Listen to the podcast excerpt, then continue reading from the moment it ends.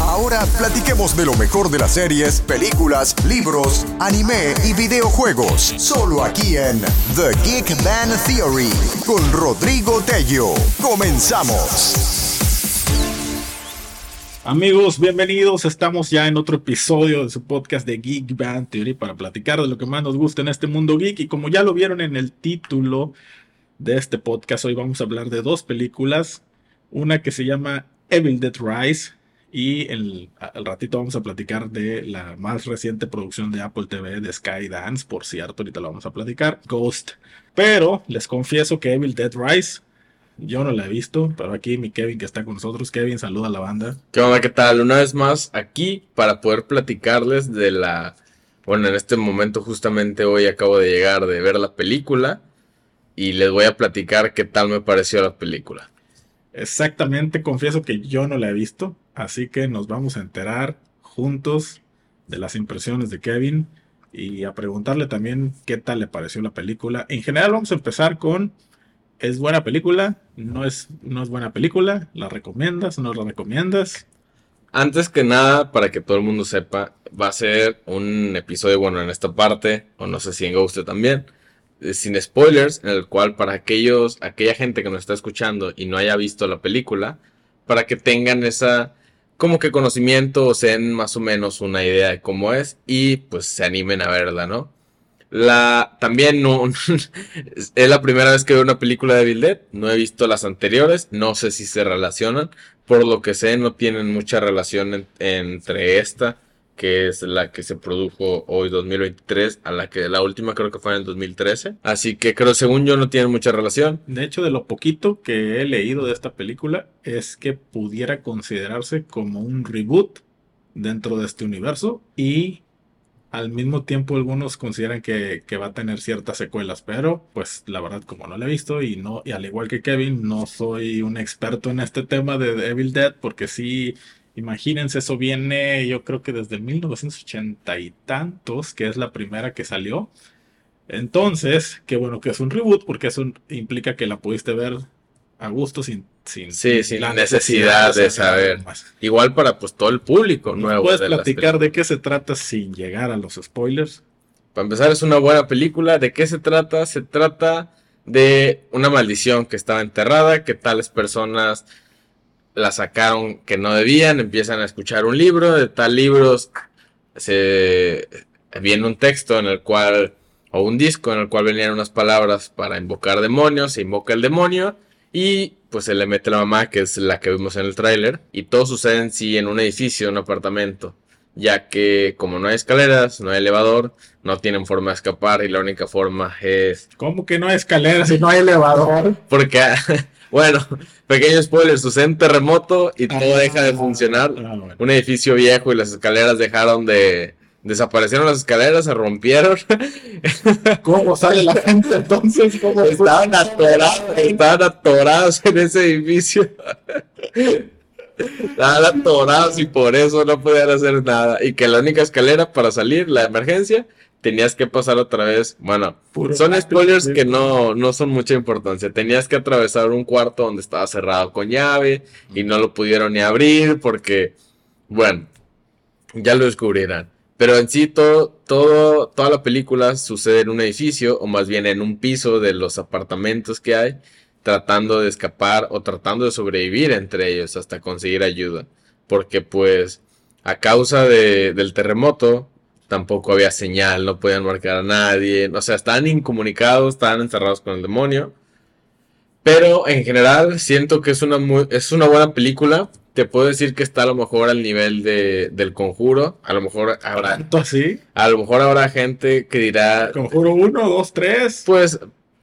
4, 5. 1, 2, digamos.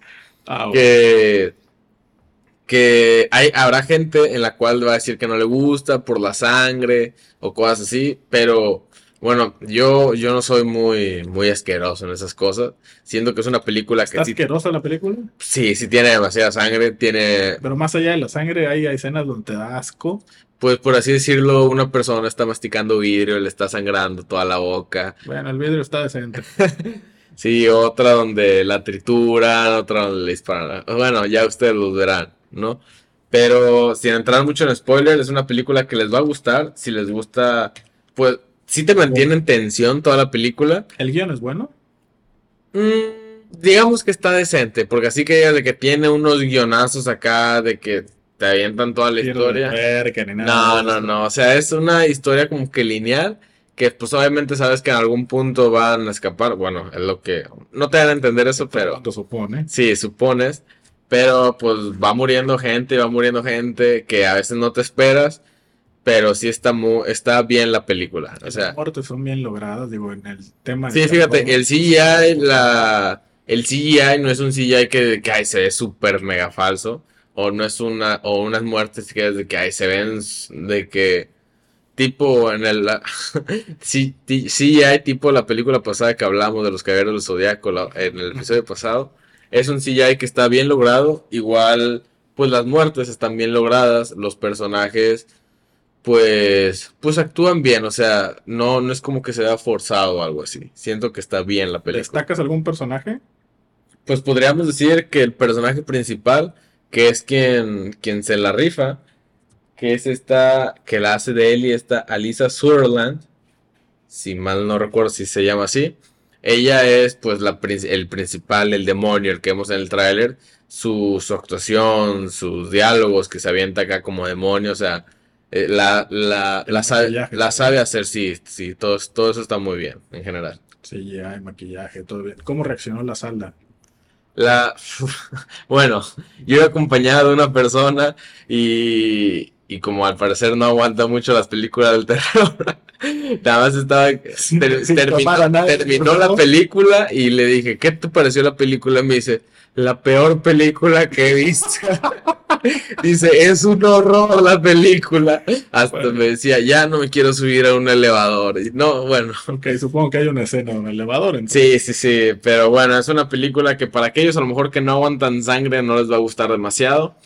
Pero e, eso que había escuchado antes de verla, que es una película que te salías, que no aguantabas el terror o la sangre o algo así, no. Siento que no, no, no es no es para tanto, como dices. Siento que a lo mejor está peor la película que en su momento sacaron, la de un payaso, no recuerdo cuál, que mata, no es la de It, para empezar.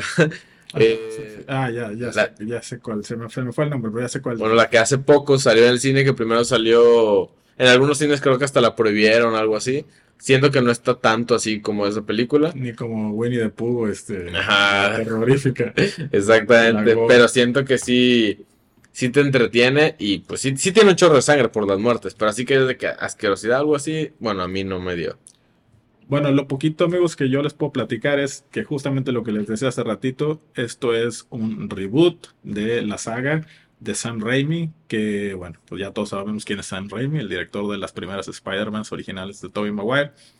Él fue el que creó este mundo cinematográfico de Evil Dead y los personajes y todo lo que se desenvuelve hay una especie de confusión en que no saben si es una secuela esta película, catalogarla, pero la verdad es que los expertos, y esto es algo que investigamos, dicen que es un reboot y que probablemente por el éxito que ha tenido esta película, al menos de momento, va a tener secuelas. Entonces, bueno, pues ahí, ahí se puede convertir en algo importante, pero si es como una especie de relanzamiento, porque a lo largo de, toda la, de todos estos años que ha habido ya varias películas y por supuesto pues las series, la gente no sabía exactamente dónde, dónde catalogarlas, ¿no? Pero pues sí, ahora se dice que es un reboot y que al parecer pues sí va a haber más, más secuelas. Esperemos que, digo, la me voy a dar la tarea a verla para, para aquí aceptar la recomendación de mi Kevin. Este, y bueno, ojalá, ojalá que esté bien. La dirección de Lee Cronin Kevin, ¿cómo la viste? Tiene buenas escenas, no tiene las típicas escenas estas de jump scares, o no tiene cosas que, que se ven así como que sean muy obvias, de que ah, en este momento alguien se va a morir, o en este momento, no sé, ahí viene el jump scare, o, cosas que de plano, no, la, típica que hay. Este, no hagas eso y lo hace porque la van a matar, o sea, no sé, ¿cómo tiene, tiene unas escenas que sí dice de que que sabes que va a ser jumpscare, pero aunque tú digas de que, ok, yo sé que va a ser jumpscare. que ahí viene algo. Sí, como quiera te asustas. Eso es típico que están viendo sobre el cerrojo de la puerta, que nada están viendo y nada se ve al otro lado y a la nada sale algo. Dices que pues obviamente va a salir algo, ¿no? Pero sí, sí tiene... Siento que todos los jumpscares que tiene la película son muy predecibles no es un jumpscare que digas de que o algo va a pasar, porque siempre es como que se baja la música o algo así, o que hay silencio. Es como que meten esa música como de. Anuncia la atmósfera. Ajá, así como de suspenso, como cosas así, ¿no? En la cual, pues, para que te asustes. Pero, pues sí, sí. Me sorprende mucho que digas que está a la par del Conjuro 1. ¿Por qué? Pues porque el Conjuro 1 es de las películas más importantes de los últimos años. En cuestión del. del sí, del terror. Es como que el de hecho, fue la, yo creo que podríamos decir un parteaguas para el mundo cinematográfico del terror en la era. Como que ya empezó a poner la vara más alta de las películas del terror. Pues fíjate, es que esta a lo mejor no se desarrolla en mucho. No tiene en muchos lados, por así decirlo, simplemente está desarrollada en, en una locación, que es como te digo, el edificio, o en el piso de un edificio.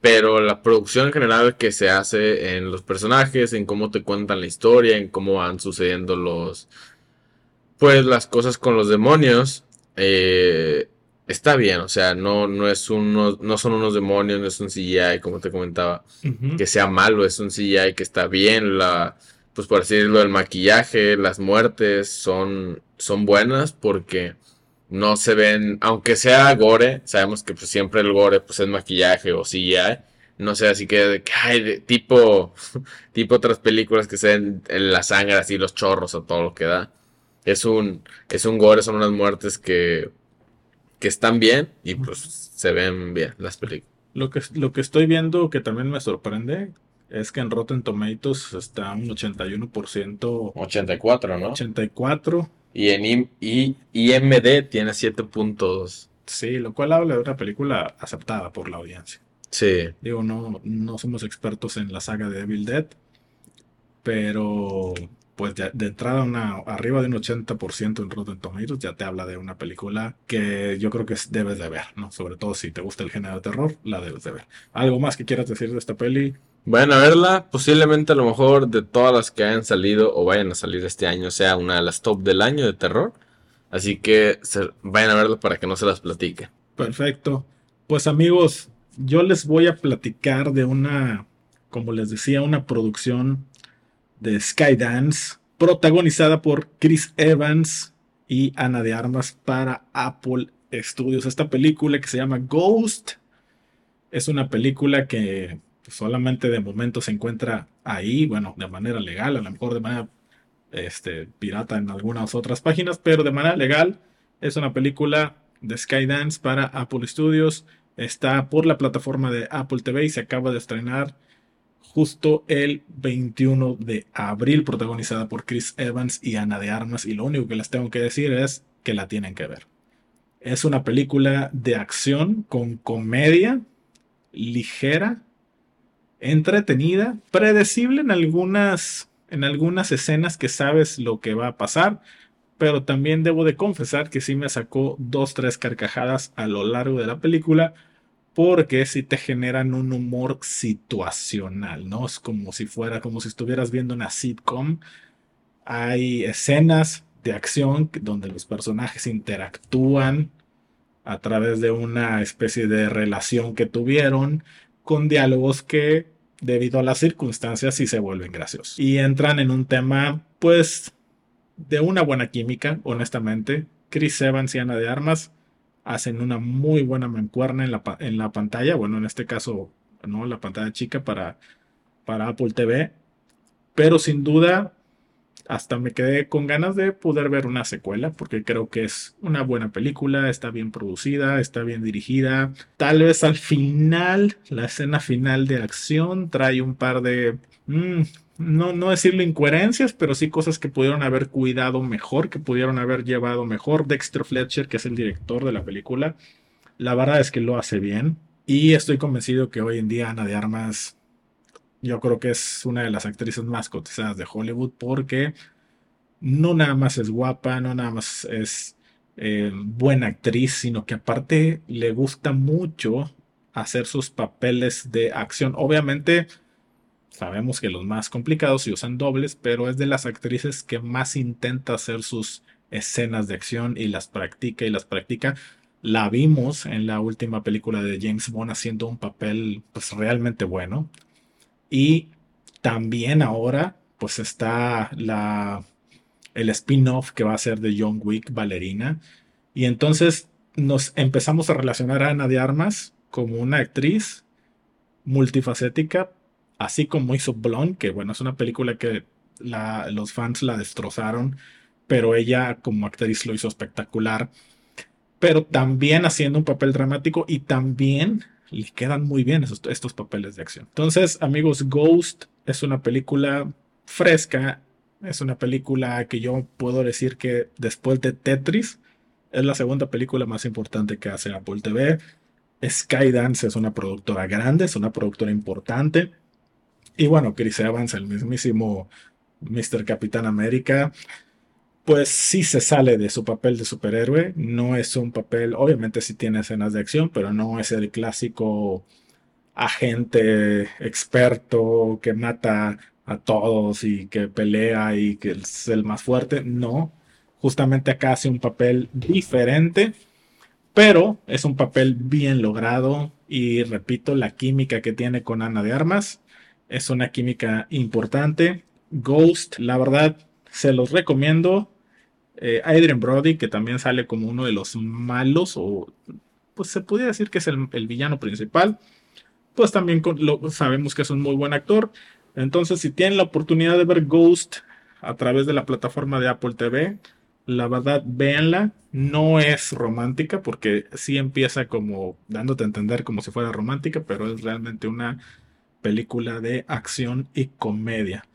Entonces, pues bueno, ahí está la recomendación. Ghost, dirigida por Dexter Fletcher y escrita por Red Rispel Wernick, Chris McKenna y Eric Sommers una historia realmente pues entretenida, un poquito diferente y muy bien lograda, muy bien llevada a cabo. Yo la verdad es la defino como una película totalmente palomera. Si no tienen así como que algo mejor que ver, completamente recomendada para pasar un buen rato. Ghost de Chris Evans y Ana de Armas.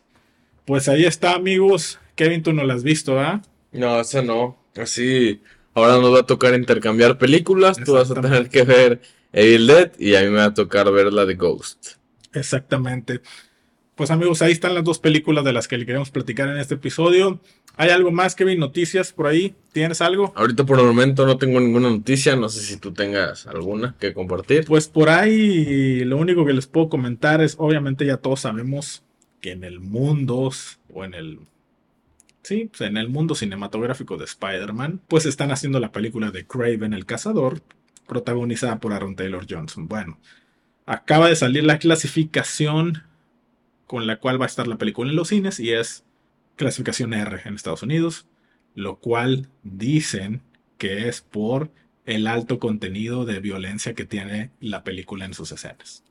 ¿Qué opinas de eso? Esperemos que su alto contenido de violencia no sea algo cómico tipo Deadpool, sea algo más de seriedad. Veamos cómo le funciona a Marvel y creo que posiblemente le vaya a funcionar mejor ya que pues como las otras películas están limitadas, por así decirlo, a pues una clasificación más apta para todo el público, de niños, saben que la ven. Esta, pues como no tienen, por así decirlo, un límite de, público, saben que pues clasificación C y todo el mundo lo va a ir a ver, pues, los adultos, por así decirlo. Posiblemente a la gente le guste más ver, pues ver, por así decirlo, un personaje de Marvel ya más libre y matando sin que nada le importe. Sí, por primera vez en este mundo de Spider-Man, que normalmente todo es para niños, pues hay un personaje y una película en clasificación para adultos exclusivamente. Y bueno, no sé si ya vieron el último tráiler de, la nueva película de, de Spider-Man Into the Spider-Verse, pero platícanos un poquito de la supuesta escena, porque bueno, sí tiene algo de un punto válido en donde supuestamente estas películas la, la van a ligar, digo, esta que es animada, la ligan con las películas live action. Mucha gente cree que posiblemente tengan relación o que los de Spider-Verse los Spider-Man que salen ahí en la película conozcan que hay otro mundo, porque en el tráiler que podemos ver que pues en varios los han salido en Instagram, en YouTube, hasta creo que en el cine ya lo pasan. Ya lo pasan. Van, te van mostrando, empieza el tráiler y te van mostrando imágenes de los Spider-Man anteriores. Primero te muestran el de Tobey Maguire con el traje y vemos cómo se va lanzando. Después el de Andrew Garfield, otra vez el, la araña del pecho y se va lanzando. Y luego la de Tom Holland, igual se va lanzando. A lo mejor con eso nos pueden dar a entender que puede haber a lo mejor una referencia o a lo mejor pues en algún punto se va a conectar. aparte hay una escena de un diálogo donde hacen referencia a Doctor Strange. Mm. El Spider-Man, uno de los, del que supuestamente va a ser de los villanos de la nueva que película. Pareciera que es de los villanos, sí. Al menos eso, hace un comentario acerca de, oh, el... Como que el desastre que hiciste desastre que hizo Doctor Strange, haciendo referencia a... A lo que pasó, exactamente. Entonces ahí te da a entender que esta película de dibujos animados está aparentemente ligada. O en el mismo mundo, bueno, no el mismo mundo, sino. Universo, exactamente. De lo que vimos en No Way Home con los tres Spider-Man. Porque acá estos saben que hubo algún punto, se cruzaron los multiversos y hubo un despapalle. Y acá creo que lo que quieren hacer en esta película, por lo que se entiende en el tráiler, es evitar que todos se crucen y haya un desastre. Y ojo ahí, porque no sé si han tenido la oportunidad de ver el reparto de Craven the Hunter. El villano va a ser aparentemente Rhino o Rhino. Y en Venom 3, aparentemente también va a ser el villano Rhino o Rhino. Lo cual te da mucho que pensar que Venom 3, Spider-Man, Craven y ahora la nueva película de Spider-Man, Into the Spider-Verse, va a estar todo ligado en un mismo universo. Entonces, si es así, pues aparentemente sí se vienen cosas importantes. Veremos qué tal con esta película porque pues ya sabes, donde empiezan a sacar teorías, empieza el hype a todo lo que da y luego a la mera hora que no salga, todo el mundo se decepciona. Así que, pues esperemos que sí, sí pasen cosas chidas, así como en su momento pasó con lo de No Way Home. Creo que era No Way Home, sí, que fue, en sí fue, sabemos que fue fanservice, ¿verdad? Pero pues eso, hizo, eso hizo que la película fuera también un exitazo, porque es algo que pues todo el mundo te pide y tú dices, pues también debes hacerle caso al público, porque pues ellos son quienes los consumen, o sea. Y, y vamos a ser honestos, a las películas de Venom, aunque han estado bien, les hace falta algo. Sí. No terminan por, por ser un, un hitazo. Y es porque nos hace falta verlo metido en el mundo de Spider-Man, ¿verdad? Que todo el mundo quiere ver Spider-Man contra Venom, que se agarren acá tipo en la película Spider-Man 3 de Tobey Maguire. Exactamente. Pero ahora acá con el Venom chido que vemos, que está mejor hecho que en su momento en aquellas películas.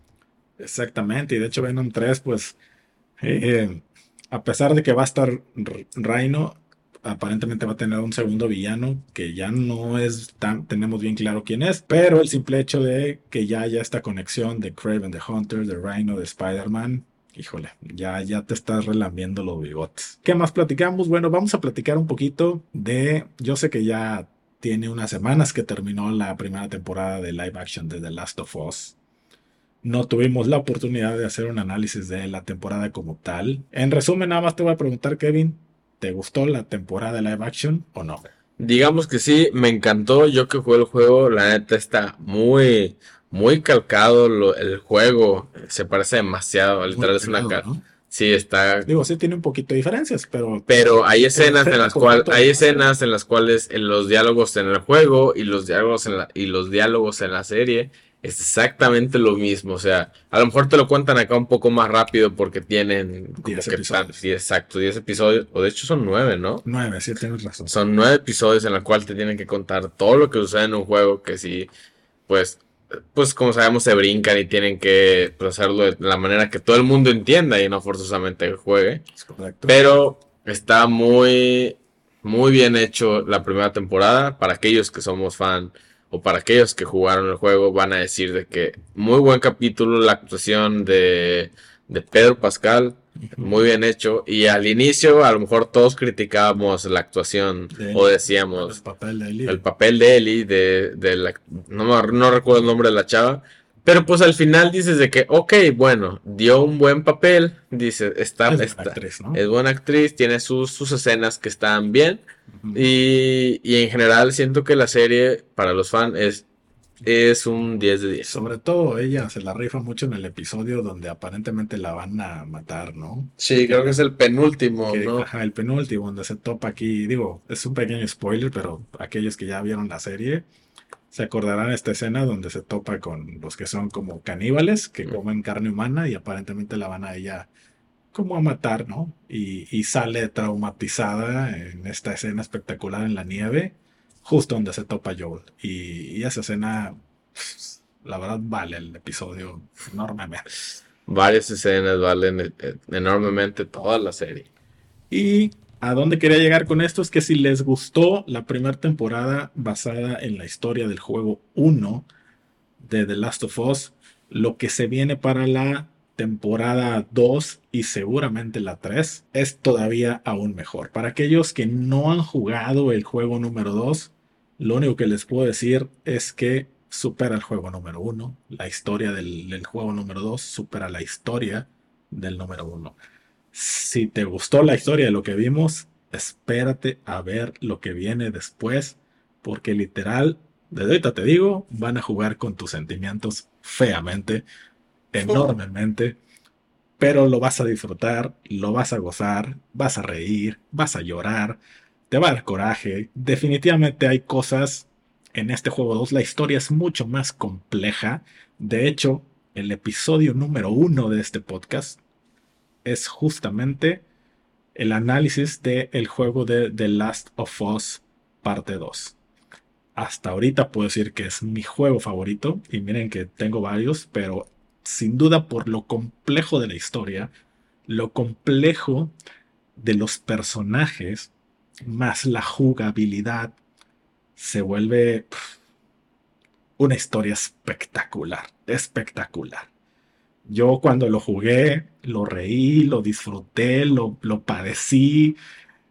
Híjole, me llevó por una ruleta rusa de emociones. Entonces lo único que les puedo decir es que lo que viene es una historia que va a ser dividida en dos temporadas. No va a ser, a diferencia del juego 1, que todo fue palpado en la temporada 1. La historia del juego 2 es larga y es compleja y va a ser dividida en dos temporadas, la temporada número 2 y la temporada número 3 de The Last of Us 2. Y aquellos que ya jugaron el juego en la segunda temporada y saben de lo que les estoy hablando, hay un personaje que es súper, súper importante en el juego y en la historia de lo que se viene que se llama Abby. Ahorita está el rumor de quién la va a interpretar en la segunda temporada. Aparentemente, la candidata ideal es Shannon Berry, que físicamente sí se parece muchísimo al personaje que vimos en los juegos. Shannon Berry es conocida por su papel en The Wilds, en Offspring, en Hunters en 2016. Y bueno, sí, aquellos que ya saben cómo es el personaje de Abby, busquen a, busquen a Shannon Berry y créanme que van a saber de qué les estoy hablando. Amigos, muchísimas gracias por escucharnos. En verdad, a toda la gente que nos hace el favor de, seguirnos. Muchísimas, muchísimas gracias. Sigan al pendiente de nuestras historias en Instagram porque les estamos poniendo las noticias al día de lo, que, de lo más importante y lo que va saliendo de este mundo geek, sobre todo de películas, series, anime, por supuesto, eh, videojuegos, libros. Un último dato así rápido, Mario Bros. acaba de pasar los mil millones de dólares a nivel mundial en taquilla. Estoy realmente impresionado por el efecto de Mario Bros. Yo creo que ni, ni por aquí me pasaba lo que iba, lo que, lo que iba a Una pasar. con película animada iba a llegar a tales niveles, Dios ¿no? mío, qué cosa, qué cosa estamos viendo con el fenómeno de Mario Bros. Más de mil millones de dólares, ya estamos hablando de colocarse entre las películas más taquilleras de toda la historia del cine, junto a Top Gun, junto a Avatar, junto a... No, yo creo que en Titanic ya se quedó un poco corta, pero híjole, la que me digas, No Way Home, que está un poquito abajo, Pero, qué barbaridad, qué barbaridad. Kevin, ¿algo más que quieras decir? Estén atentos al Instagram, ya saben que estamos publicando todo. Y siempre vayan a ver muchas películas al cine. Y ya saben, me pueden seguir en mis redes sociales, que es Catillo12. Y que ahí cualquier cosa me hablan. Muchísimas gracias amigos, para todos los parceros colombianos. Un saludo, Parce, que me haces el favor de escucharme. Para todos nuestros amigos mexicanos, en verdad, muchísimas gracias. Nos escuchamos en el siguiente episodio. Hasta la próxima. Adiós. They're just hilarious. Great show. Good show. Good show. My favorite show.